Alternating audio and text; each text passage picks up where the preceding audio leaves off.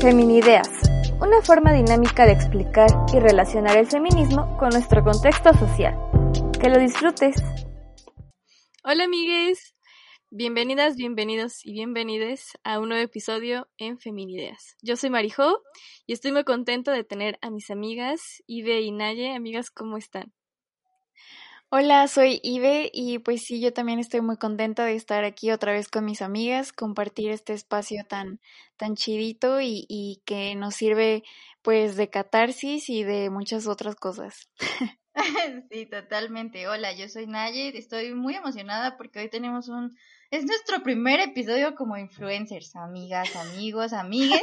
O sea, por primera vez hicimos estas actividades que los influencers hacen o los youtubers hacen de pregúntame cosas y yo te las contesto. Pues bueno, eso vamos a estar haciendo el día de hoy. Eh, les pedimos que nos escribieran algunas cositas que tenían duda del feminismo, de nosotras. Hoy, hoy somos libro abierto para ustedes. Hoy nos vamos aquí a, a balconear solas con todas sus preguntas. Y pues nada, espero que este episodio les sea muy divertido. Y pues nada, que aprendan, aprendan mucho de nuestras personalidades. Sí, qué emoción. Y pues ya, vamos a empezar. Naye nos va a hacer un... Bueno, entre las tres vamos a hacer un tag de... Bueno, vamos a hacer un tag de las feministas. Les vamos a hacer preguntas, no sí vamos a contestar preguntas. Bueno, este tag se va, es hashtag eh, tag feminideas vamos a estar contestando algunas preguntas que nos hacen a las feministas que nos hacemos a veces nosotras mismas entonces espero que sea muy entretenido después vamos a tener algunos otros jueguitos a fin de que nos conozcan mejor la primera pregunta amigas ¿están listas? Sí, estamos Sí. listas. la primera pregunta ¿qué es el feminismo para ti? Para mí el feminismo ha sido una montaña rusa de emociones, ¿no? Porque de repente abres los ojos, te pones las gafas moradas y te das cuenta de todo lo mal que está el mundo. Pero también puedes tener alianzas con mujeres y conoces a mujeres increíbles y está muy chido, porque también mm, creo que eso también te ayuda un poquito a conocer más sobre el amor propio, el cuidarte, el consentirte. Creo que esas son las partes que me han gustado de, del feminismo y lo que es para mí. O sea, yo sí la veo como una montaña rusa de emociones. Porque, de hecho, hay un meme de una feminista que decía que ella intentó ser una feminista feliz, pero se cansó o algo así, o que estaba muy difícil serlo, y fue como Sí. de, ah, te entiendo perfectamente. Totalmente. cansó". Sí. Para mí el feminismo ha sido como una forma de vida, o sea, siempre lo, lo he dicho, creo que mis rutinas totalmente cambiaron, o sea, todo, todo lo que yo hacía antes de considerarme o autonombrarme feminista era totalmente diferente a lo que hago, a lo que pienso y a lo que, no sé, creo hoy en día. Creo que para mí el feminismo es eso, es una forma de vivir diferente, es una forma de ver las cosas de manera diferente. Y justo como decía Marijo, no, no creo que sea algo sencillo, simplemente es algo que, que adoptamos con mucha responsabilidad porque es una montaña de, de emociones como ella mencionaba, sin embargo creo que las tres aquí estamos como muy conscientes de que ser feministas es, es lo mejor del mundo, que nos sentimos como muy orgullosas de esto, entonces para mí pues eso es. Eh, bueno, para mí el feminismo es también como Naye, es una forma de vida y como Marijo, pues em, me ha ayudado a conocer a chavas súper chidas, súper interesantes y que me han ayudado sobre todo a salir adelante. Em, el feminismo me, me ha enseñado el amor propio y eh, pues yo creo que eso es lo que, lo que más agradezco. Segunda pregunta, ¿cuándo te diste cuenta de que eras feminista? Yo diría que para mediados de 2017 ya era como, sí, sí, me gusta bastante Soy el feminismo. feminista. Yo creo que, ajá, de ahí ya entro. Ok, ¿tú Ibe?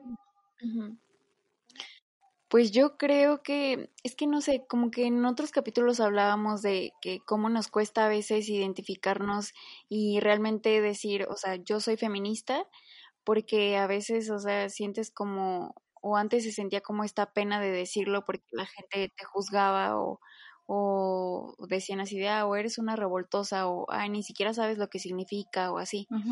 Y la neta es que sí, ya tiene años que, que yo estaba como intentando investigar y, y leyendo ciertas cosas y todo eso, pero creo que hasta apenas el año pasado empecé como a au- autonombrarme feminista.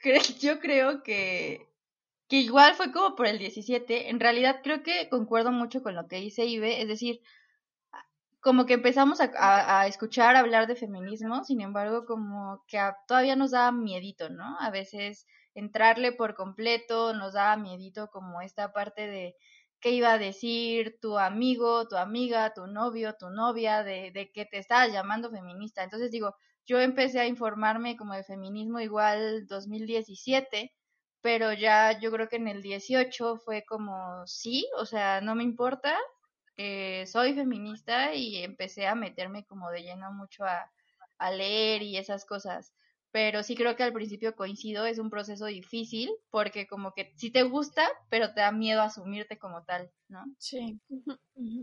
Muy bien, amigas. Tercera pregunta. ¿Qué es lo que más escuchas cuando se habla de feminismo?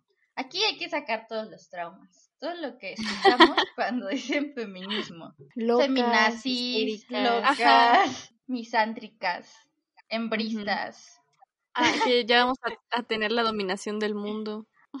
Vamos a esclavizar a hombres. Que, que en realidad lo único que queremos es como ser más que los hombres y ganar más y esas cosas. Que ya, ya, ya no hay forma de ligar con nosotras, que ya todo es acoso. Que ya no sabemos hacer nada. Porque no ah, sabemos barrer, cocinar, planchar. Ya no sabemos hacer nada. Tienes razón. Muy bien, eso ah, no lo digan. Ah, ninis. Ay, que nos pagan. Ay, sí. que sí, que somos del PRI. y del PAN. Y del PT.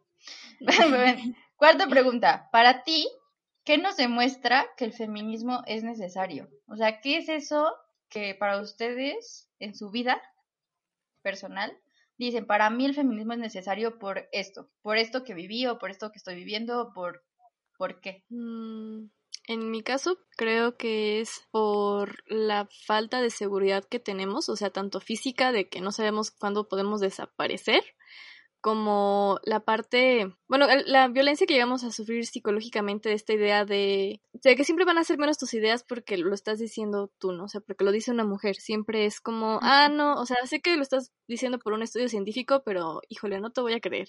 Pero mira, este, este vato está diciendo lo mismo que tú y yo le creo. Creo que eso es lo que a mí, sí digo, chale ya, por favor, necesito que, que lean más sobre feminismo y poquito a poquito se quiten esa idea de que pues de que no podemos enseñar nada, bueno, tanto físicamente también, pero o sea que no podemos este ser alguien en que confíes, ¿no? De que no podemos ser inteligentes y todo ese tipo de cosas. Claro.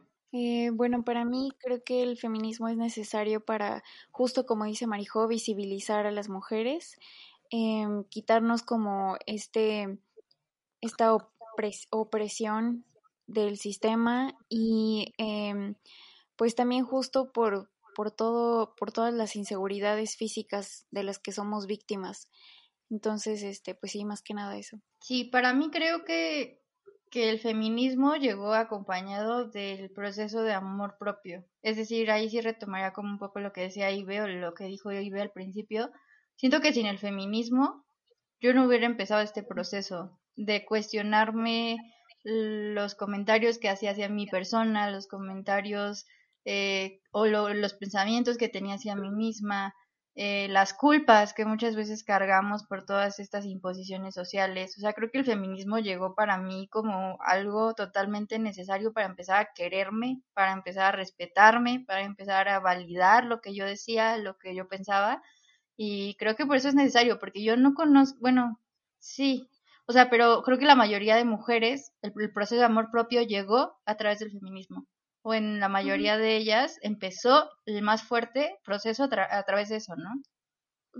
Sí. sí, sí, De hecho, yo creo, o sea, siempre he pensado que si yo hubiera conocido el feminismo hace años, tal vez como que no hubiera tenido que vivir como un chingo de, de cosas horribles, pero pues digo, al final eh, las viví y aprendí de ello y, y ahorita pues soy otra, otra persona.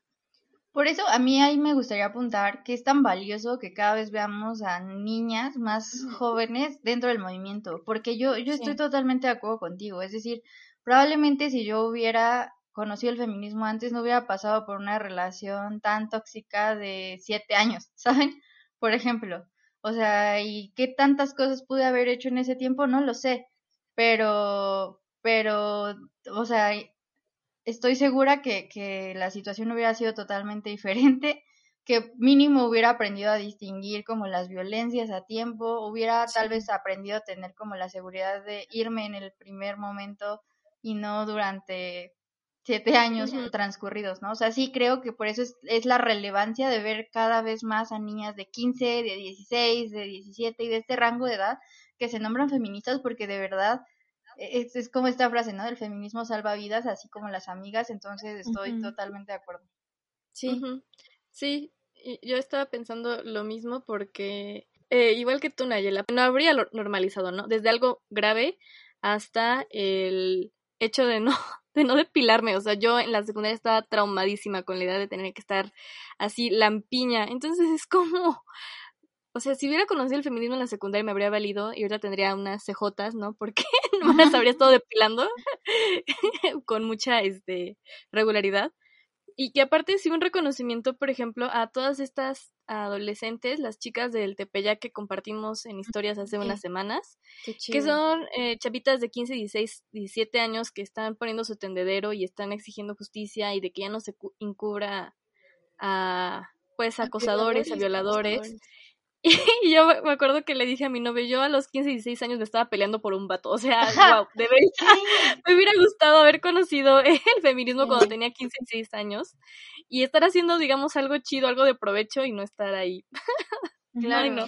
qué pena. Sí, y, y me gustaría como destacar esto que dices porque ellas están en una escuela católica y están en una colonia, o sea, escolar, o sea, donde hay escuelas en cada esquina y una de esas, pues, es donde nosotras estudiamos.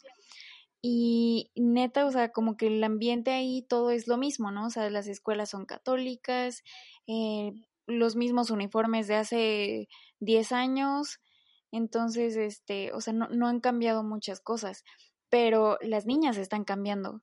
Y estas morritas, pues, o sea, neta, están haciendo cosas bien chidas y como dice Marijo, o sea, si nosotras hubiéramos hecho eso en, en ese entonces, no mames, o sea, estaríamos en, en otro lado ahorita. Claro, totalmente. Y, que aparte, o sea, si nos ponemos a pensar, que no, o sea, ¿qué, qué tantas cosas pudimos haber sacado en ese momento si hubiéramos sido conscientes, ¿no? O sea, tanto acoso, o sea, que yo ahorita puedo mencionar como un par de cosas que se me vienen como a la mente, que vivimos en, en, la secundaria y que para nada son normales y que para nada estaban bien y que para nada, por ser una escuela católica o de monjas, eh, dejaban de suceder esas cosas. Incluso creo que, no, no, no diría que está más, pero bueno, pasan. Y, qué chido, o sea, que de verdad las niñas de, de esa edad y más de una... Que creo que también solemos estigmatizar muchísimo a personas que van, por ejemplo, a estas, este, este, tipo de escuelas, ¿no? Nosotras lo vivíamos y era como, escuchábamos comentarios que hacían acerca de, de todas estas escuelas que están en una colonia, pues entre comillas, de clase alta, ¿no? Sí. Eh, eh, y entonces eran como las niñas fresas, las religiosas, las niñas que, ajá. Y es que también son escuelas privadas. Exacto. Entonces tenían, o teníamos, como todo este estigma de, ah, pues estas niñas pues no hacen nada, ¿no? Más que vienen aquí a conseguir novio o esposo, o se tenía como mucho esa idea. eh, y aparte, pues es católico, entonces, eh, o sea, como que este mucho control. Niñas bien. Ajá, niñas bien, totalmente, totalmente. Ese es el punto. Y el hecho de que estén haciendo esto ahorita, o sea, que incluso tú pases por afuera, o sea, y veas a, a chicas de esa edad, de esa escuela, de esa colonia encapuchadas pidiendo justicia como de wow. O sea, no manches, no manches. un tendedero ahí afuera. O sea, literal, o sea, exhibiendo a la escuela. Hemos visto sus videos porque tienen su perfil ahí en Instagram y suben sus videos, o sea, de, de, todo esto que están documentando, pero les da tanto miedo que mandan al, a la gente de seguridad a quitar e, inmediatamente el tendedero y no han, creo que no han emitido ningún comunicado, ¿no? Hasta ahorita. Entonces, o sea, se están haciendo pendejos, pero la neta es que a nosotras, desde nuestro espacio que es este y que es para muchas otras personas, eh, pues nos toca más que apoyarlas, ¿no? Porque nosotras estuvimos ahí en, en, algún momento, pero no pudimos hacer lo que ellas están haciendo. Entonces, pues no, no nos queda más que apoyarlas. Bueno, espero que les hayan gustado nuestras preguntas, el poco chisme que tuvimos. La verdad es que se perdieron de mucho chisme, lo tuvimos que cortar por cuestiones de seguridad, así que nunca sabrán de qué hablamos, de qué escuelas estuvimos hablando todo este tiempo. Entonces ahora les hicimos unas preguntitas en Instagram, las cuales les vamos a responder. Algunas son sí dirigidas hacia dudas que tienen acerca del feminismo, otras son mucho más personales, porque son chismosos y chismosas, ya vimos. Pero bueno, esperamos que el chismecito esté bueno, así que les vamos a leer sus preguntas que nos hicieron. Ok, a ver. Una de las preguntas dice, a veces hago comentarios gordofóbicos hacia mí y otras personas. Me siento mal por eso. Bueno, esta no es pregunta, pero em, digo, creo que es algo normal. Creo que todas nos hemos sentido así en algún momento. Mm, em, a pesar de que, por ejemplo, en mi caso la gente me dice así como de, o que estoy muy flaca o algo así, en algún momento de mi vida sí llegué a pensar que, mm, pues, que no, o sea, que tenía sobrepeso o algo así, y no me daba cuenta que en realidad, pues, nada que ver, ¿no? O sea, simplemente yo me estaba como sugestionando o estaba queriendo encajar en un estereotipo que, pues, que nada que ver. Entonces creo que sí, esto es, es parte de, del proceso y es parte de lo que la sociedad te pide día con día. Sí, es lo que hemos mencionado, de que no es como un paso de un día a otro que vas a dejar esta idea de, de que tener sobrepeso es malo, que no es bonito, o sea, es, es difícil luchar contra esos pensamientos porque pues es la sociedad que te los marca todos los días.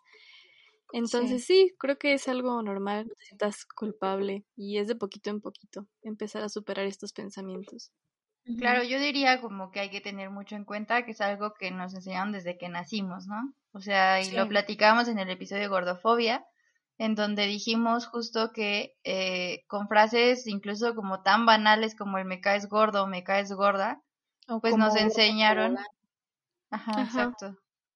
Nos enseñaron a, a, pensar que pues esto, estos cuerpos diversos pues no, no estaban bien, ¿no? Eh, entonces es un proceso eh, de todos los días, como dice Marijo, no, no queremos decir que, que no te sientas culpable, o sea, sí no te sientas culpable, pero es un trabajo como que se tiene que hacer todos los días, ¿no? O sea, no por, por pensar que es normal porque hemos vivido así todo el, todo el tiempo, toda nuestra vida, nos vamos, no nos vamos a esforzar como todos los días para intentar desaprender esas cosas que nos violentan principalmente a nosotras, ¿no? O sea, está muy mal o está muy feo como estar pasándola mal por verte en el espejo cuando pues somos lo más valioso que tenemos. Entonces hay que cuidarnos y procurarnos siempre.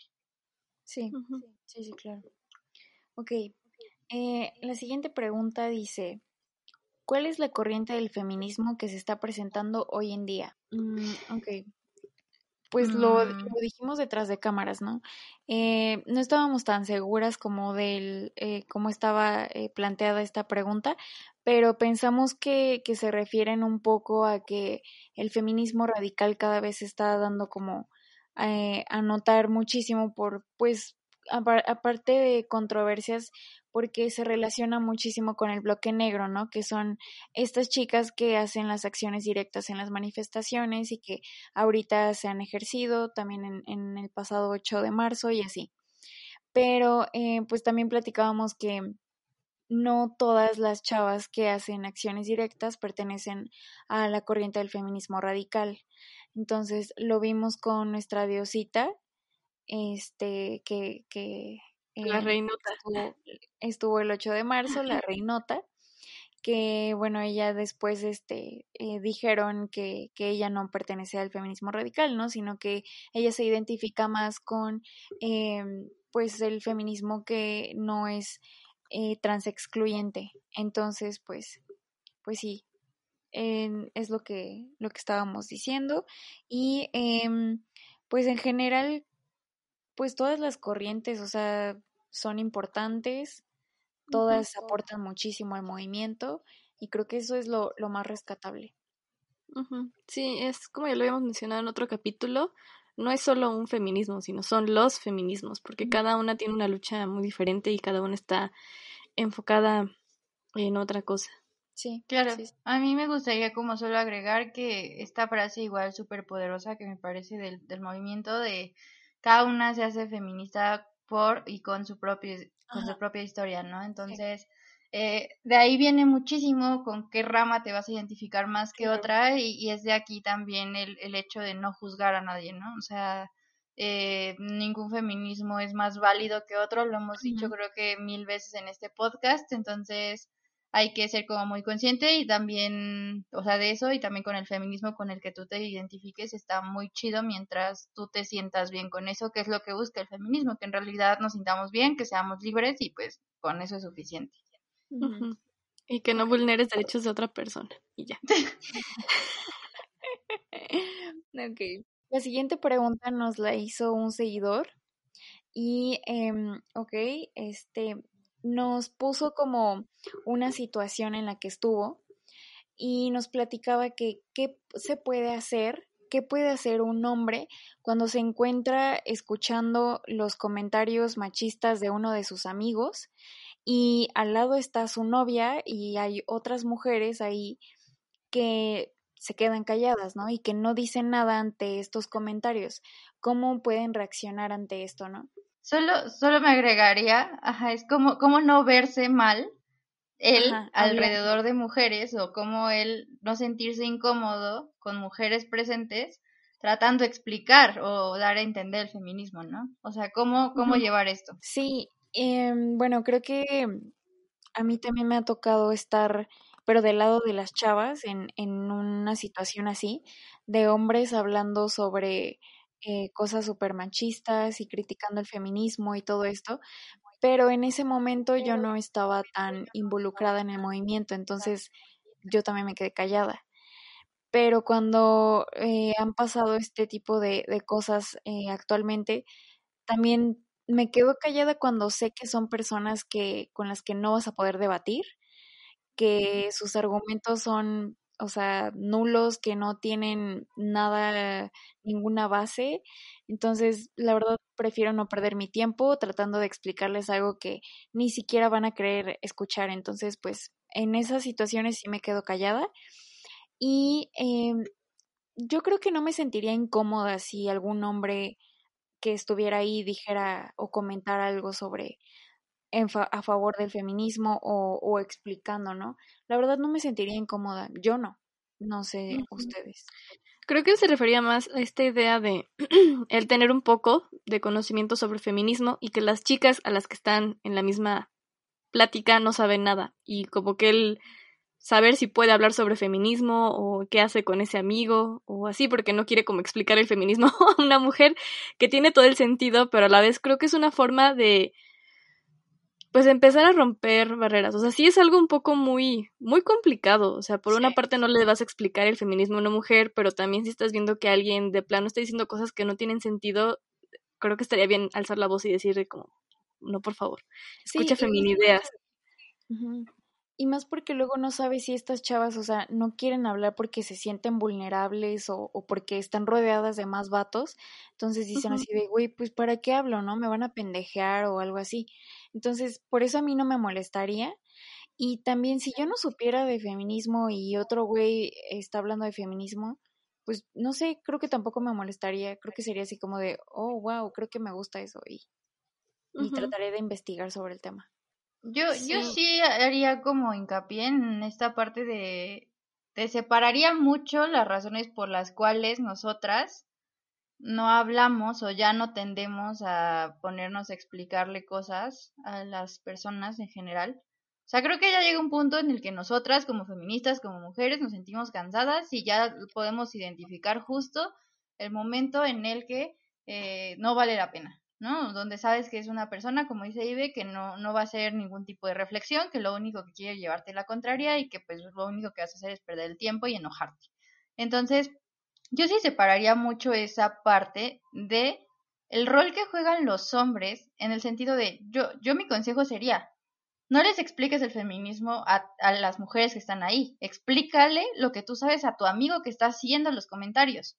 O sea, las mujeres, si uh, cachan algo de ahí y está cool, pues, pues bien. Pero no les vas a decir a las niñas como de, oigan, pues digan algo ustedes. O sea, no. Tú dile a tu amigo directamente. Y es parte de romper el pacto, ¿no? Es parte de, si tú tienes algún tipo de conocimiento, aunque sea mínimo, chiquito, lo que sea, y tú puedes hacerle como en tu posición de privilegio de hombre, eh, dar cuenta a, a, ese hombre, a ese otro hombre que está haciendo comentarios eh, súper machistas y misóginos, y tú tienes esa posición de privilegio en donde vas a ser más escuchado que probablemente las tres mujeres que estaban ahí alrededor, pues yo digo que hay que aprovechar esos espacios al mil, o sea, que, que no, si, no vaya dirigido tu comentario hacia ellas, pero sí hacia la persona que está ofendiendo, sí hacia la persona que está demostrando actitudes machistas y misóginas. Y creo que en este sentido es muy valioso que un hombre nos lo pregunte, porque yo sigo insistiendo, o sea, de verdad, si tienes a un amigo, eh, hombre, que, que hace comentarios machistas y misóginos, y tienes a ti, estás tú, y está una chica súper feminista que se ha leído todos los libros de feminismo, y tú le das esa opinión a tu amigo y la feminista que se ha leído todos los libros le da la opinión a, tu amigo, tu amigo te va a creer más a ti que a ella. Sí. Entonces, totalmente vale la pena, totalmente, por, por, por mínimo que sean tus, tus conocimientos en eso, tu amigo te va a dar más validez al comentario que tú le hagas que el comentario que le haga la chica, por más feminista que ésta sea. Entonces yo digo que estos espacios hay que aprovecharlos y no se queden callados, por favor. Que justo me desbloqueaste un recuerdo donde me estaba peleando con, con un ex maestro. y estábamos, o sea, de verdad, entre feminismo, eh, eh, los derechos de las personas trans. Ah, porque aparte fue muy chistoso, porque dijo que cómo era posible que exigieran un tercer baño cuando estábamos en un talks donde la mayoría de los talks ya tienen tres baños. Y entonces este señor, es que no pueden exigir un tercer baño. Y yo de como, señor, en este talks está el, un baño de hombres, el baño de mujeres y el baño para personas con una discapacidad. O sea, ya están los tres baños. ¿Cuál es su problema? Ya, ya existen los tres baños. Pero bueno, el chiste es de que yo me estaba ahí peleando como por un buen de cosas. O sea, de verdad se fue. Ah, porque también dijo que nosotros las, las, las mujeres teníamos un cerebro más pequeño que el del hombre y que sí era muy diferente. Yo de que, wow, yo no en mi clase de psicofisiología y todas esas, no, nunca mis maestros me mencionaron que yo como mujer tenía un cerebro más chico. Y eso fue porque también soy muy mala para las matemáticas, no me sé las mm. tablas, en fin. Tomaba asesoría con una maestra y este señor me dijo, es que la maestra que te daba clases tenía cerebro de hombre porque era buenísima para las matemáticas. Y entonces yo estaba ahí, neta, pero em, emperradísima ahí peleándome con ese señor y mi papá me estaba apoyando. Y en una de esas di, dije algo y este señor como de que ah, no te creo nada. Y mi papá repitió lo mismo, exactamente lo mismo que yo dije. Y este señor dijo, tienes razón, lo voy a pensar. Y, o sea, no, amigas, ahí casi voy al, así, no, no, no, me dio un coraje horrible. Totalmente. Jesucristo. ¿Y este señor de dónde era o qué? Ah, también fue mi maestro, creo que en la secundaria para regularización de matemáticas, mm, o sea, mala para matemáticas desde siempre. necesita unas asesorías de, de feminismo. Necesita unas asesorías de feminismo, totalmente. Por eso les decimos, o sea, aprovechen estos espacios siempre, o sea, por mínimos que sean sus conocimientos en el tema, siempre van a valer más, lamentablemente, que los de una mujer. Entonces, si ustedes desde sus espacios pueden generar un cambio mínimo, pueden hacer a su amigo machista reflexionar de que está diciendo puras tonterías, pues no pierdan la oportunidad, eh, después les le van a agarrar el gusto, eh, a nadie le, le, disgusta, bueno, al principio no nos disgusta como pelear con la gente, incluso lo disfrutamos, ¿no? Pero ya después, pues no, no, no se vuelve tan divertido, pero aprovechenlo, o sea, de verdad, ese es mi consejo, todos los hombres, nuestros seguidores que, no, que nos escuchan hombres, no pierdan la oportunidad de romper el pacto desde estas formas tan chiquitas que pueden parecer como muy insignificantes, pero significan mucho. Sí. La siguiente pregunta es, mm,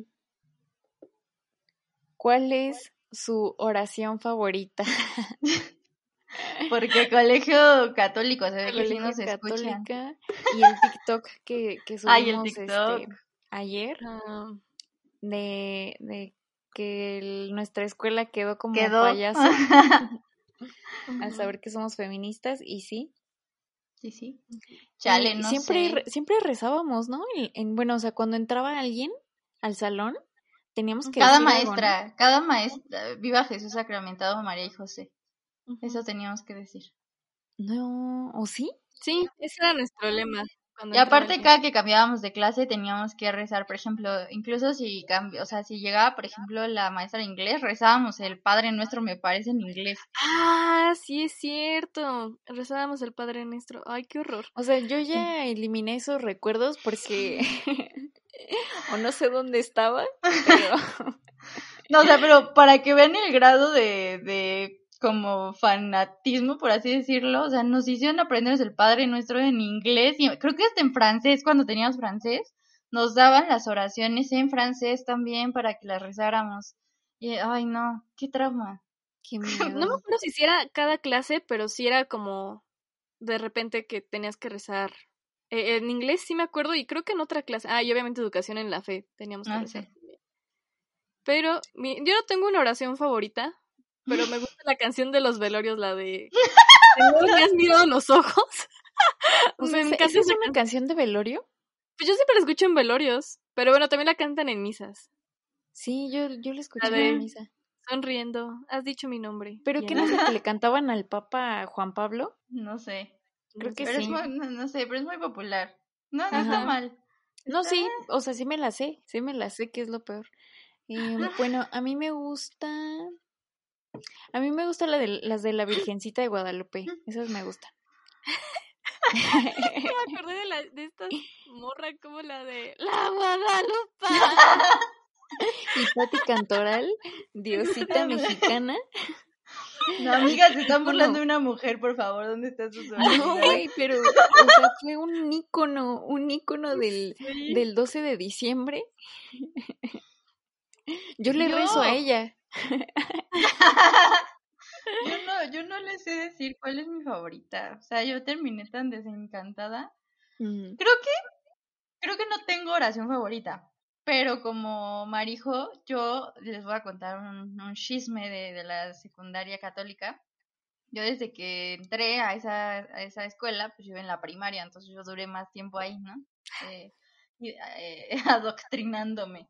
Entonces yo iba en una actividad mm, que supongo que muchas escuelas tienen, que se llamaba como la estudiantina o la coral, y entonces Ah, cantábamos sí. cancioncitas. Ujú. Pero como eh, pues te llevaban a eventos que no eran católicos, porque íbamos a ver a, otra- a otras escuelas que no eran católicas, entonces no nos íbamos a poner a cantar canciones de, de Dios ni nada. Entonces nos aprendíamos como canciones normales y nos hacían aprendernos las canciones religiosas para todas las misas que teníamos en, en la Ujú. escuela. Incluso cuando teníamos las misas en la iglesia de enfrente, pues nos llevaban a nosotras a cantar las cancioncitas de la iglesia. Y- Ah, y, sí. yo, yo fan, o sea, de verdad, yo, yo era fan de cantar las canciones de la iglesia, porque aparte hay unas muy buenas. Sí me acuerdo, unas- sí me acuerdo haberte visto. Ajá, yo estaba muy aquí súper eufórica cantando las canciones de, de, de, de la misa. Y aparte como pues, yo, me gustaba porque pues era la tradición de que desde chiquita estaba en esa actividad, pues me- a mí me invitaban a cantar las canciones de misa y yo feliz y encantada. Entonces tengo como, podría decir como, ya ni me acuerdo la verdad de los nombres, pero podría decirme, decirles mejor canciones que oraciones. Oraciones como que no. Sí, no. Hay otra que me gustaba, que estaba pegajosa de la, cuando hacían las misas de la escuela, pero no me acuerdo cómo se llama. Y nada más la Ah. cantaban ahí, pero no me acuerdo cómo se llama. Sí, es que hay unas muy buenas. Pero.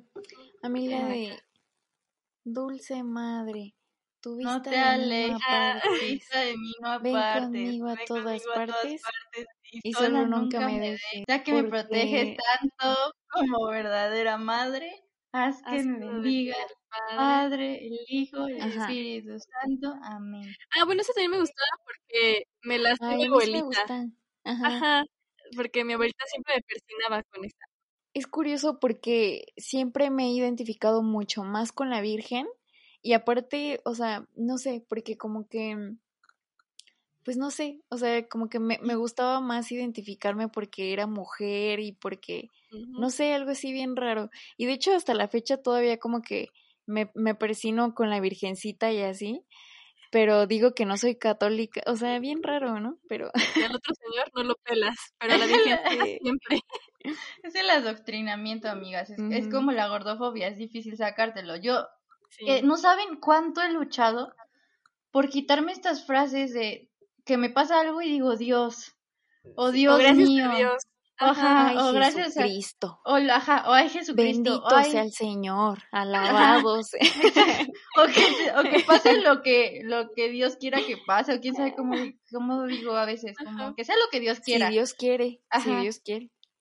O, Mañana, estas si frases Dios quiere. no tienen idea del trabajo, del trabajo que me ha, o sea, no lo he logrado, o sea, es un intento fallido totalmente en mi vida, porque no puedo quitarme estas malditas frases, malditas, ah, Ay, amigas, aquí está viendo una catarsis conmigo ahorita. Pero no, o sea, sí es, sí es bien fuerte porque no me puedo quitar ese lenguaje católico para nada. A mí me pasa cuando alguien me dice, no sé, creo que hace poco estuvo alguien enfermo y fue de, no, ya está bien. Y yo, gracias a Dios. Y yo, ¿de qué? y, reza a Dios, pero yo ahí, gracias a Dios. Sí, no, no, no. Pero es que, o sea, es inconsciente, totalmente inconsciente. Total. Yo que sí me asumo como la atea de la vida, me da una vergüenza porque siempre que digo esto me dicen como de, ah, a ver, a ver. Y yo como de, ya, cállate. O sea, perdón. Pero no puedo, amigas, de verdad. No puedo. Ok, la siguiente pregunta es, esta está chida.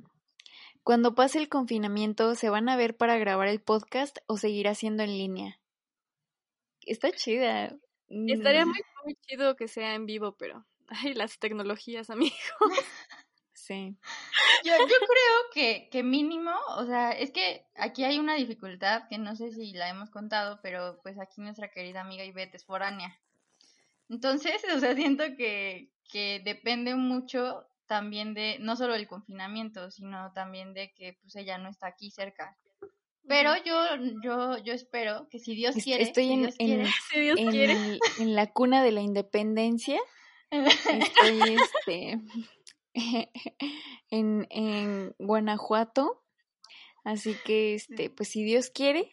Eh, si Dios quiere, si Dios nos da licencia. si Dios nos da licencia, el próximo año, pues ya. Cuando, cuando acabe el confinamiento, estaremos grabando unos episodios. Eh, como los, mientras disfruten los lives, que es lo más cercano que podemos tener. Así disfruten.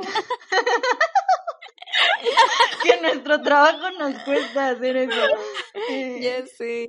Pero estaría, estaría bueno, digo, ahí hay un proyecto bastante interesante que les voy a spoilear, amigos. No, no, no, amigos, amigas, amigues. No les vamos a contar como tal, eh, pero Feminideas vivirá una revolución dentro de sí misma en, en, un no muy largo plazo. Vamos a evolucionar como Pokémon. Vamos a evolucionar como Pokémon. Tenemos proyectos bastante interesantes con feminidades, entonces ya se los estaremos contando, no se lo pierdan. Y esto incluye un poco esta parte, ¿no? Esto de, o siempre será como grabado, pues creo que queremos trascender mucho más con feminidades y no se esperen como estas sorpresillas que ya están súper en puerta. Sí, Dios quiere. Sí, Dios, quiere. Sí, ok. Eh, la siguiente pregunta. ¿Han recibido hate? Tras tracatelas. Un hate muy raro, porque luego no entendemos qué nos dicen, redactan muy mal, entonces no podemos tomarnos en serio sus insultos. Sí. Y porque es muy gracioso, porque siempre le digo a Naye, es que no entendí qué, qué, quisieron decir, y Naye, yo tampoco entendí. o sea, miren, es una parte muy chistosa porque solemos tener la idea de no caer en provocaciones. eh, porque como ya les habíamos contado en una de las entrevistas que nos han hecho, yo soy muy explosiva. Influencers. Influencers, porque influencers. Yo soy muy explosiva y yo veo algo así, yo les quiero contestar a todos y a todas eh, cosas feas. Porque pues si nos insultan, yo los quiero insultar también. Entonces yo soy muy así, pero aquí mis amigas son muy pasivas. Entonces es como de no, no, no, bórralo y bloquealo y ya va, ¿no? La última vez que nos insultaron, que sí entendimos el insulto porque comúnmente nos pasa, como dice Marijo, no sabemos si tomarlo como insulto o no porque redactan muy mal y no les entendemos. Pero la última vez que, que alguien nos puso algo así, que medio le entendimos, yo luego, luego le contesté y mis amigas como de, no, hay que bloquearlo y borrarlo, y yo como de, chin, ya le contesté, perdón. O sea, pero me tuve que disculpar porque yo soy así. Pero sí, recibimos hate y creo que más ahorita en TikTok estamos como más vulnerables, ¿no? No sé qué piensen ustedes, pero hay como más vulnerabilidad por allá. Sí, creo que sí. O sea, los comentarios nos han llegado justo a TikTok. No tanto en YouTube o en... Ay, es que justo iba a buscar los comentarios Sí, creo que es donde más nos han, han dado hate. Pero bueno, les, como les decimos, no lo tomamos en serio porque pues no entendemos qué nos quieren no, No, no entendemos. Por favor de redactarlos mejor, por favor. Exacto, por favor su hate. Y ve, tú tienes una experiencia con el hate. Cuéntanos, ¿cómo lo vives? Mm, sí, pues. ¿Cómo lo Este, digo, nos ha pasado en Instagram, nos ha pasado en TikTok, en Facebook, en YouTube. Este, si tuvieran, si pudieran comentar en Spotify también, yo creo. También. Pero este, nos hemos salvado. En YouTube, pues nos han dicho que somos una aberración hacia las feministas. Para el feminismo. Y que cómo es que nos permiten tener un podcast a Ah, nosotras. sí. Ajá. ¿Cómo nos ¿Cómo- permiten? No. Entonces, mal. este, eh, sí, digo, de repente como que sí nos agüita, nos agüitaba antes, ¿no? Al principio. Al principio como que sí nos agüitaba un poco como este tipo de comentarios, pero mm, pues ya no, ya este, lo tomamos como, como lo que son. Y este, y también entendemos que la gente luego necesita como esa catarsis para desahogarse, entonces pues este está bien, lo, los dejamos ser. La verdad es que hasta ah, Con incluso hasta dejamos los ajá, incluso hasta dejamos los comentarios, ¿no? Porque pues ya está bien. Mm, Necesitaban desahogarse. Sí, o sea, como, como dice Ibe, creo que esos de, de no, fueron en YouTube. Es lo, Ujú. los, los que más risa nos dieron. Bueno, no, no, ni risa, porque entramos en una crisis. Creo que fue, fue uno Que de no las... lo sepan, Naye, que no lo sepan. No tuvimos miedo. O sea, Marijo y yo ya ¿Nos diciendo que, que nos valió verga y que, que somos las más fuertes, güey. No, ya en serio. O sea, creo que esos primeros, bueno, esos, esos mensajes de hate, no, no fueron primeros, o sea, porque creo que antes recibimos mensajes hate en Facebook. O sea, sí nos llegaban como cositas de, por eso las matan o cosas así nos escribían. Ay, sí. Y, y nosotras era como de chale, pinches vatos enfermos. O sea, de verdad, o sea, era lo que primero como, como cuestionábamos. Pero siento que el, el talk ahí que tuvimos cuando nos dijeron que éramos una vergüenza para el feminismo y cómo nos permitían tener un podcast y no sé qué, fue porque, porque tenemos el presentimiento de que fueron mujeres también. Entonces, o sea, el hecho de que a, a una mujer te diga como eso, para nosotras es una gran reflexión y fue una gran reflexión y esto sí se los quiero compartir porque fue como neta ponernos a autoanalizar si de verdad algo que de lo que estábamos diciendo estaba mal. Y, y fue una introspección muy cañona y sí, sí quiero decir como que sí entramos un poco en crisis porque yo estaba primero muy, muy molesta, o sea, yo, yo quería responder agresivamente. Eh, pero Marijo estaba como más pensativa de, pues es que no hemos hecho nada, o sea, a ver, voy a reflexionar a ver qué hemos dicho. Y no, pues no habíamos dicho nada, ¿no? Eh, estaba muy preocupada. Eh, iba el llanto de, la crisis. Miren, imagínense esto como la película de Intensamente. Yo era Furia, Marijo era la campanita esa que es la, la de la felicidad. Alegría, era como- alegría. Ah, Marijo era alegría porque reflexionaba todo, estaba pensando como a ver si hemos dicho algo mal. Y Iber era tristeza, totalmente era tristeza. Iber, Iber era un mar de llanto. O Entonces, sea, estoy harta, estoy pero, pero quiero aclarar que a partir de ahí nosotras aprendimos un buen a lidiar con eso. O sea, creo Sí. que después nos llegaron como, llegó el hate a, a YouTube y nos reíamos, ¿saben? O sea, ahorita con el hate de TikTok también nos reímos. Entonces creo que ese, ese sí fue como el, el boom de, mira, te puedes esperar todo de cualquier persona, pero pues lo importante es cómo lo manejes. Dios manda sus peores guerras a sus mejores. Guerrero. Si Dios conmigo, ¿quién contra, mí? contra mí. Tu envidia alimenta mi ego. No, ya, bye. Por burlarse de Diosito. Sí, ¿eh? No, porque Ay, también no. recibimos muchos, mucho hate de, de personas religiosas. Entonces, este, que sí nos hablan así sobre, eh, pues que están en contra del aborto y, y que, como, como que fue, una vez nos dijeron, ¿no? En YouTube que el infierno, algo así, ¿no? Muy raro, El algo infierno, muy, muy extraño, pero, pero sí, cosas yo así. esos comentarios. Yo creo que es porque casi no me meto a YouTube. No me entero de esas cosas. Pues, pues, mira, aquí, aquí está quedando eh, revelado que Marijo le gusta exponer a Ibe de que no, no gestiona bien la, la cuenta de TikTok, pero ella ni enterada del hate que nos llega en YouTube. O sea, ahí vi yo ahí viéndolo todo el tiempo y maricón ni Con razón enterada. no sufro, porque ni enterada. Ya sé. ok. La siguiente pregunta. Ok. Películas que les da pena admitir que les gusta porque está llena de amor romántico. Esta es fácil. Sí, Un chingo. Sí. A ver, su top 3. Ay, este. ¿Cómo perder a un hombre en 10 días? este. mm, Twilight. Mm, Sí, completamente. Eh, la tercera. El stand de los besos, ok. No, no, eso sí no. Mm, creo que me gusta. Es que soy fan de todos esos chick flicks.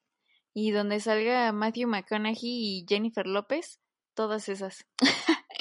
Pero la de este, la experta en bodas, esa también, puta, es de mis favoritas. Sorry, La- not sorry. ah, no, esa es la otra. Este. Vas. ¿Tú, Naye? ¿O yo Tú, primero? tú primero. Ah. Híjole, yo creo que sí, otra vez Crepúsculo. O sea, la vi, amigos, la vi de nuevo. Y amigues y amigas, pero. Híjole. Es que el- en el core, amigas. En el core. Esa, eh, la de 10 cosas que de ti. Y. Si tuviera 30. Sí. Yo iba a decir cuenta, ¿no? Como, sí. como romántica. Sí. Sí, Yo iba a decir las 10 cosas que de ti. Porque me encanta, pero está horrible. O sea. pero bueno, voy a decir otras tres. A ver, yo me voy a ir como por las clasiconas. Eh, porque yo sigo 20 años después llorando cada que veo Titanic, por ejemplo. O sea, es como, si actualmente todavía me, me preguntan cuál es tu película favorita, una de ellas va a ser Titanic. Eh, mi top 3 es eh, las clásicas, o sea, de verdad soy como muy fan. El primero Titanic, les decía, 20 años después yo sigo llorando con esa película. Y es muy Rambo romántico, muy me voy a morir por Sí. ti, ¿sabes? Ay, o sea, muy, muy así. Y, y lloro, lloro. Aparte él también cabía, o sea, y nada más se hizo el... Sí, el-. Sí, exacto. Pero es justo fundamental dramático. esta idea del amor romántico de, de voy a morirme por ti. Se murió ¿sabes? porque quiso, la neta. Exacto. Pero dije como, bueno, me encanta, amo Titanic. La segunda, Diario de una Pasión, muy amor romántico, muy, Sí. muy Ay, sí. contra lo que sea y contra todo, todo el amor lo puede. Mal, mal plan. Y la tercera, ah, no sé, tal vez la de Yo antes de ti, Ah, ujú. porque es esta idea, no, no sabía si meterla aquí, pero sí es esta idea de, oye, te puede tratar mal al principio, pero pues tú le tienes que perdonar todo y al final pueden terminar y ser muy enamorados y así al final, no sé, como que sí es una trama amor romántico, ¿no? ¿Cuál es esa? Sí, yo Yo antes de sí. ti. La de con Emilia Clark y Ah, la del este discapacitado. Ajá. Ah, ok, sí, ya. No, sí, súper amor romántico. Sí, súper amor romántico. Y pues esos serían mis tres y son muy clichés, muy clichés las tres. Muy bien. Siguiente pregunta. Ok. Este. mm, ok, esta, esta pregunta ya no tiene nada que ver con. Bueno, un poco. ¿Están solteras? ¿Los requisitos para ser novio de una feminista son diferentes? ¿Qué? Yo, yo sí voy a decir, que, bueno, una sí estoy soltera y dos, los requisitos para ser novio de una feminista sí son diferentes. O sea, sí, hay que decirlo, amigas. O sea, ¿a poco ustedes andarían con, con alguien que con quien anduvieron hace, o sea, antes de considerarse feministas? Ay, no. Ah, pues obvio, ¿ven cómo sí son diferentes? Y yo así de. A punto de salir con, con alguien de, de mi pasado. Estoy harta de mí. Pero este. No, pues. mm, o sea, sí soy como muy, muy picky ahorita. O sea, sí me fijo ya como en muchísimas cosas. Este, em, o sea, si hacen algún comentario respecto al feminismo o así, es así como de, ah, Bye. este pendejo. Bye. Entonces, este, sí tengo mucho cuidado con, con la gente con la que me relaciono y este, y sí, no. La verdad Ve es que cómo está- si está- eran está diferentes, se burlan de la persona que preguntó eso. Pídanle una disculpa, por favor, una disculpa pública para la persona que preguntó eso por sus burlas. Bueno, y en mi caso, o sea, es que también me genera mucho, mucho estrés que digan la palabra soltera cuando tienes un novio, ¿saben? O sea, una vez Ah, hice el ridículo en el doctor. no sé por qué me preguntó mi estado civil. y me dijo, ¿estás soltera? Y yo, ah, bueno, es que ¿No? todavía estaba más chica. Tenía creo que 16, 17 años, ¿saben? tengo novio. Y aparte entró mi mamá conmigo. y el doctor me preguntó así como, pues preguntas bien random, de que si estaba soltera. Y le dije que no, porque pues yo tenía un novio. y mi mamá así de, ¡hora! casada. Yo no, pero es que sí tengo novio. O sea, a mí me genera mucho conflicto esto de soltería y, y- y todo le- lo del estado civil. Pero bueno, Marijo tiene novio. Todo esto para decir que Marijo tiene Estoy novio. soltera, pero tengo novio.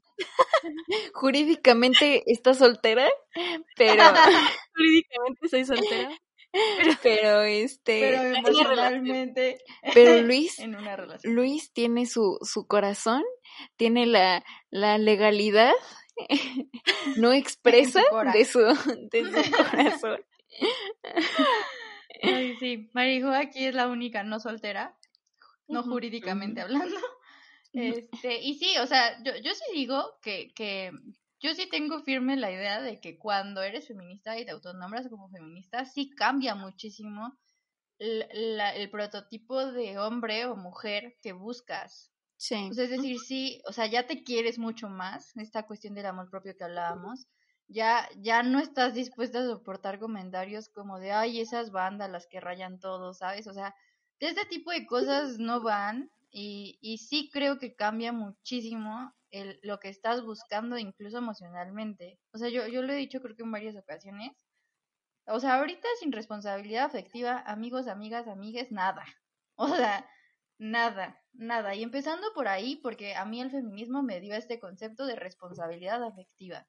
Entonces, yo no conocería ni sabría lo que es esta palabra sin haber sido antes nombrando o autonombrándome feminista. Entonces, yo sí digo que cambia por completo todo. O sea, incluso los requisitos para tener novio o novia. Sí, claro. Y la siguiente pregunta es, ¿a qué edad fue su primera relación sexual? Yo no pienso contestar a eso, porque mi papá... Porque Diosito nos podcast. está viendo. Diosito me está viendo, la Virgencito también. Ay, Eh, bueno. Ibe se abstuvo, yo 17. Yo 18. ¿Ya vieron que sí sirve nuestro podcast? Preguntaron primera relación sexual y no virginidad. Muy bien a esa persona que aprendió un nuevo concepto. Somos fans. Siguiente pregunta. Ok. ¿Cuáles son sus deal breakers? Mm, entendamos por deal breakers, porque yo no sabía qué significaba esto, le tuve que preguntar a mis amigas. y es como estas ondas o estas frases que a una persona dice y matan toda la pasión o el amor o el interés por una persona. O acciones o Ajá. cosas así muy tontas. O sea, cualquier cosa. Van tres cada una. A ver, Top tres de deal breaker. ¿Deal qué? deal breaker. Ok, Breaker. deal breakers son así súper básicos. Que se llame como mi papá, porque qué horror, yo no podría estar con alguien que se llame igual que mi papá. Que se, se llame como yo, Sí. igual. Que tenga el José en su nombre, no podría. Y eh, Nunca había escuchado eso de nadie, ¿eh? Está interesante. y Ajá, los y los Sí. apellidos, o sea, porque yo ya saben, uno nunca sabe, entonces tengo que estar viendo los, los apellidos. Me acuerdo que, Que queden bien. Había- que queden bien. Había un chavo en la prepa que, pues sí nos gustábamos y había acá onditas pero se apellida Gordo. Y entonces mi apellido es Aguado.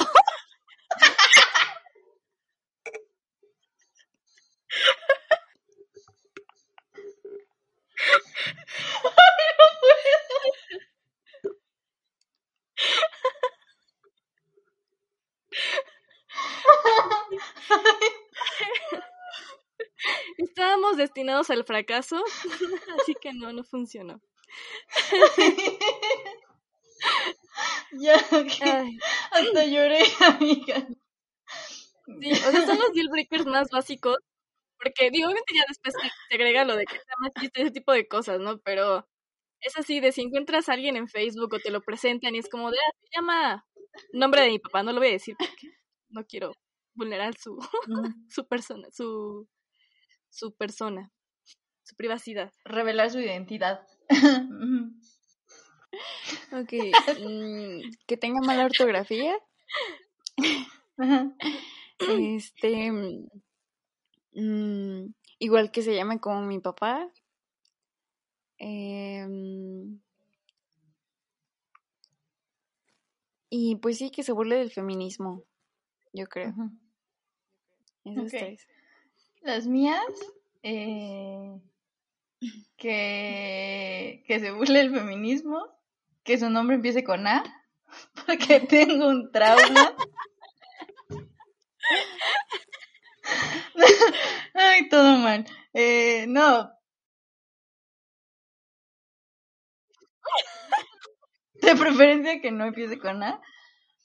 No me genera mi conflicto como la cuestión del nombre de mi papá, porque mi papá tiene nombre súper común. O sea, se llama Luis. Entonces yo, pues yo ya violé su privacidad, perdón. Pues hay un millón de Luises en el mundo, entonces no. Eh, no tengo como conflicto tampoco como un issue. Ya, ¿cuántas llevo? ¿Ya llevo dos? ¿Dos? A ver. Que no se burle del feminismo, que no empiece con nada de preferencia. Que, que la ortografía también, ¿eh? Uf. Soy así, o sea, soy de esas que se, se enamora por una falta de ortografía totalmente. Y que me digan, no me vayas a, a quemar en feminideas. Ah, también, también, muy típico. este, ya, pues no, no soy como, o sea, soy medio tolerante en eso. Bueno, en el feminismo no, sí debato mucho. Pero bueno, mientras estén conscientes de más o menos la onda, todo cool. Eh, no tengan faltas de ortografía, no empiece con su nombre con A y ya. Todo si chido. ponemos lo de mi nombre y el nombre de mi papá como en el mismo escaloncito, eh, yo creo que otra cosa que sí sería, y quizás ya cancelada, creo que la estatura, porque yo soy muy pequeña, o sea, mido 1,53 y yo no podría estar con alguien que también esté pequeño porque me sentiría como dos pequeños hobbits, ¿no? ¿Saben? Ahí caminando por, por Yo también, Hobbitlandia. yo también. Eso. También la estatura, tiene que ser más alto que yo. O, o no. Siento. Canceladísimas, amigas, canceladísimas. A mí sí me ha gustado, sí me han gustado chavos de mi estatura, la verdad. Pero bueno, más bajitos. poquito, poquito más altos, pero o sea, así, o sea, no tanto. Y está Ujú. chido, pero pues sí, como que no tengo tanto problema con eso. Siguiente pregunta. Primera marcha. ¿Qué tal fue su primera marcha? Me asusté. Fue muy reveladora porque, porque sí, o sea, ya me balconé al principio, pues ya lo voy a contar. Eh, pues yo era mi primera marcha, era muy onda, vengo pacíficamente como la señora de, de la experiencia de Marigo del 8M, pues yo era eh, una señora ah, similar o tenía el pensamiento como así, entonces sí fue como de, ay no, qué miedo, no, qué horror, ¿por qué hacen eso? No, ¿sabes? O sea, y me asusté, obviamente. Eh, de hecho, creo que huí de la marcha antes de, de llegar al destino porque me dio miedo. Y bueno, Ay. también estaba como más chiquita, pero, pero sí, esa fue mi primera marcha. Ya después, ¿Y en qué año fue? puro, puro hardcore. Este, en el 17. Ay, Vives, no, no, es que Vive me espantó, pensé que estaba trabada, pero no la veía pestañear. Es que yo me esta- Estaba- pensando en qué, en qué año fue. Creo que también fue en el 17, eh, porque, o sea, la primera sí fue en la CDMX y este, mm, pues creo que no me espanté, no, no me espanté, la verdad. Pero, o sea, pues me sentía como rara porque no... Mm, un poco rara porque no me sabía las consignas y este... Y pues la neta es que la mayoría, o sea, casi todas se la saben y pues van súper emocionadas y todo eso. Ya ahorita ya me la sé, pero este, pues en ese momento no me la sabía y me sentí así como toda mensa. Eh, tampoco llevaba pañuelos, este, o sea, nada. Sí, o sea, muy novatos, muy novatas. Sí, muy novata. Pero sí, no, no me espanté. Todo tranqui. ¿Tu marijo? Mi primera marcha fue en 2019 y justo fui con Pau porque eh, había, me acuerdo que hubo muchas marchas en 2018 y principios de 2019, pero por una u otra razón no, no iba, entre que me daba miedo las multitudes y o que me enfermaba o que tenía que hacer algo, no sé qué, no iba. Pero en 2019 sí, este, me coordiné con Pau y fue mi primera marcha con ella y su hermana, amigas de su hermana, muchas chicas de mi universidad. Y es que aparte mi universidad estaba a tres cuadras del Ángel, entonces me acuerdo que pues ya llegué, me mm. bajé en la Libertad de Insurgentes, fue mi escuela, pasé al baño, este, creo que ahí compré, no, no es cierto, no, nada más esperé ahí a, a Pau, eh, le dije al poli que su hermana venía a pedir informes, su hermana también pasó al baño, todos pasamos al baño y ya después pues, nos fuimos al Ángel caminando. Y estuvo muy chido, la mm, verdad es que me gustó bastante. Y pero sí me cansé. Y ya de regreso, mi novio en ese, en ese entonces todavía vivía en la Condesa y fue como de, soba mis pies, me cansé. sí. sí. Es que yo creo que, o sea, como que yo sabía lo que iba porque ya había ido en años pasados a las marchas, este, eh, del orgullo.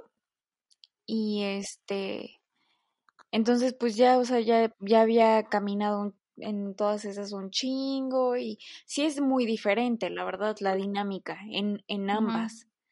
Pero, o sea, yo tenía como una idea. Aparte también dicen consignas a veces. Entonces, este, o sea, sí sabía lo que se tenía que hacer en una marcha, pero no me sabía las de la marcha feminista. Ok. Siguiente este, pregunta. Siguiente pregunta. ¿Se depilan? A veces. Mm, a veces. Mm, casi siempre, la verdad. Igual vayan a ver nuestro live donde hablamos sobre eso. Para que sepan qué tanto nos depilamos Naya y yo. sí, a veces. Y hay zonas más que otras. No, otras no, hay tanta relevancia. Yo sí tengo un issue con eso, la verdad. Muy, muy cañón con eso. Lamentablemente. Pero estoy trabajando en eso. Estamos en No, es, de a huevo, amiga. Si no te quieres depilar, todo fine. No, no, no. O sea, más bien de sí, que. Sí, no se quiere dejar de depilar. Ajá. Sí, porque, o sea, literal lo hago como dos o tres veces a la semana. Y, o sea, sí es. Y la neta es que sí, no, yo, o sea, como que en mí tengo un issue muy cabrón con el, con el vello. Pero pues sí, estoy trabajando en eso, porque pues obviamente tiene como un trasfondo ahí. Claro, es un proceso. Este, ok, siguiente pregunta. ¿Se raparían? A pesar de que no, de que me molesta el, el vello en mí, creo que sí, sí me raparía. O sea, ¿Sí? ¿Sí? Creo que sí. O sea, sí, no sé, está raro. O sea, como que en mi cuerpo no me gusta el vello, pero no sé si lo haría como por, como, no sé, o sea, como, como un statement o algo así. Yo creo que es que siento que tú eres como muy flexible como en tu estilo. O sea, entonces siento que al principio me sorprendí que dijeras como que sí, pero sí te veo. O sea, sí te veo. No me causa como mentalizo. Ajá. ¿Y cómo me veo rapada? Bien. Te ves bien, ajá. Sí, ¿eh? ¿Tú, Marijo? Yo no sé, o sea, me da miedo raparme toda. Me he rapado pues la nuca y así. Y como que yo creo que me raparía nada más los, los laditos, pero no sé, no estoy lista para todo. O sea, me encanta ver a mujeres rapadas, pero siento que yo no. siento que me terrible. Yo he tenido el cabello muy corto, entonces como que la cuestión del cabello no me molesta porque he aprendido que crece y que crece en chinga, ¿no? Entonces, pues dices, ay, X. Entonces sí lo he tenido por acá, o sea, bien cortito, entonces ya una, una cortada más, una rapa, pues ya. Ajá.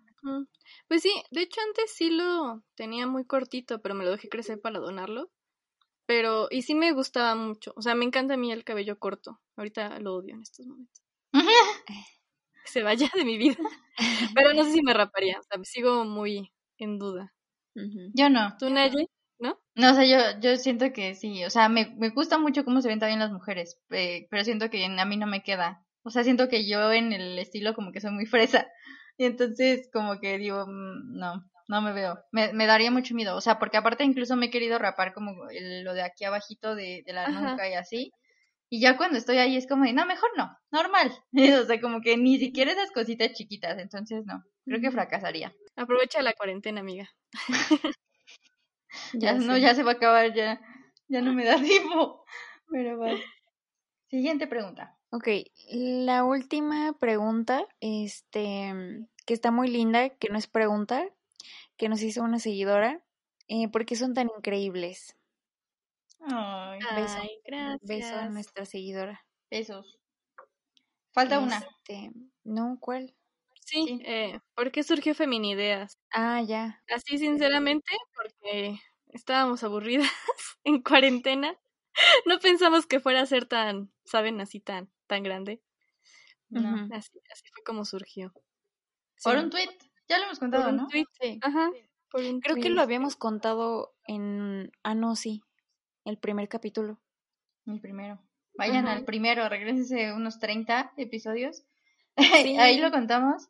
Eh, estamos bien verdes, ¿eh? O sea, el otro día escuché un, un episodio de los primeritos que grabamos y dije como oh, por Dios, ¿cómo, cómo pudimos subir esto? O sea, nos Ya escuchamos así súper lentas, de verdad. Pero bueno, eh, hemos llegado a tener como aquí. soltura y eso está muy chido, pero pues bueno, Feminideas surgió por un tweet, por la cuarentena, por el confinamiento. Y creo que para título personal es una de las mejores cosas que me ha pasado últimamente. Eh, reencontrarme con Marijo con Nive ha sido increíble. O sea, creo que si no hubiera sido por feminidades no nos hubiéramos vuelto a hablar en la vida. Y justo detrás de cámaras estábamos diciendo como que a veces la vida es muy extraña y nos empieza a juntar con personas que pensamos que ya nunca vamos a volver a ver, pero pues todo tiene un porqué. Y, y estoy muy feliz, así surgió Feminidades y nos hace muy feliz estar aquí. Sí. Que ya saben, los planes de Dios son perfectos. Los planes de Dios son perfectos. Completamente. La verdad es que sí. Sí, no, la verdad es que ha sido un reencuentro chido, o sea, no es de esos que dices, ay, güey, vete de mi vida. O sea, la verdad es que sí, este, ha sido algo muy padre. Em, creo que ha sumado muchísimo a la vida de las tres y no lo esperábamos. Entonces, este, pues sí, se agradece porque hemos conocido gente muy chida. Nos ha dado la oportunidad de conocer a gente muy padre y, y no nada más eso, ¿no? Sino también conectar con ellos y con ellas. Entonces, este, está, está muy padre. Eh, estamos muy agradecidas. Y em, pues nada, esperamos que, que este espacio siga creciendo, que sigamos creciendo como una comunidad, este, una secta. Ah, no, no es cierto. También. pero, pero sí. Em, este capítulo, pues, estuvo em, muy interesante, como pueden, y Sonaste como ver. patrocinado por, por. Smirnoff de Tamarindo. y- Ojalá, um, patrocínenos. Sí, por favor. Tonayan, Este- patrocínanos. Bueno, este episodio lo quisimos hacer un poquito más relax porque la verdad pensamos que habíamos pasado por un mes bastante complicado, por días bastante complicados, principalmente para todas las mujeres feministas. La situación que estamos viviendo en México pues no es la más sencilla ni la más cordial para nosotras, entonces eh, queríamos distraernos un ratito, queríamos eh, contarles y estar en contacto con, con, ustedes, que nos hicieran preguntas, que conocieran más de feminidades, de nosotras tres, de nuestro feminismo, de, de todo, entonces esperamos que, que, se hayan divertido, que se hayan entretenido y muchísimas gracias a todos y a todas por sus preguntas, eh, estuvieron increíbles, esperamos haberlas contestado de manera satisfactoria. Y mm, ya paso con las redes sociales y todo eso. Sí. No olviden de seguirnos en Instagram, Twitter y Facebook. Y en TikTok estamos como Feminideas y también no olviden suscribirse a nuestro bello canal. La verdad es que si están en Spotify, pues ahora pásense a YouTube para vernos, está más divertido para que vean nuestras caras, nuestras risas. Y también no se olviden de checar nuestra biblioteca virtual, que ya saben está en el Instagram de Feminideas, ahí está el link. Y pues ya, eso sería todos los anuncios parroquiales. Esto fue Feminideas. Hasta la próxima.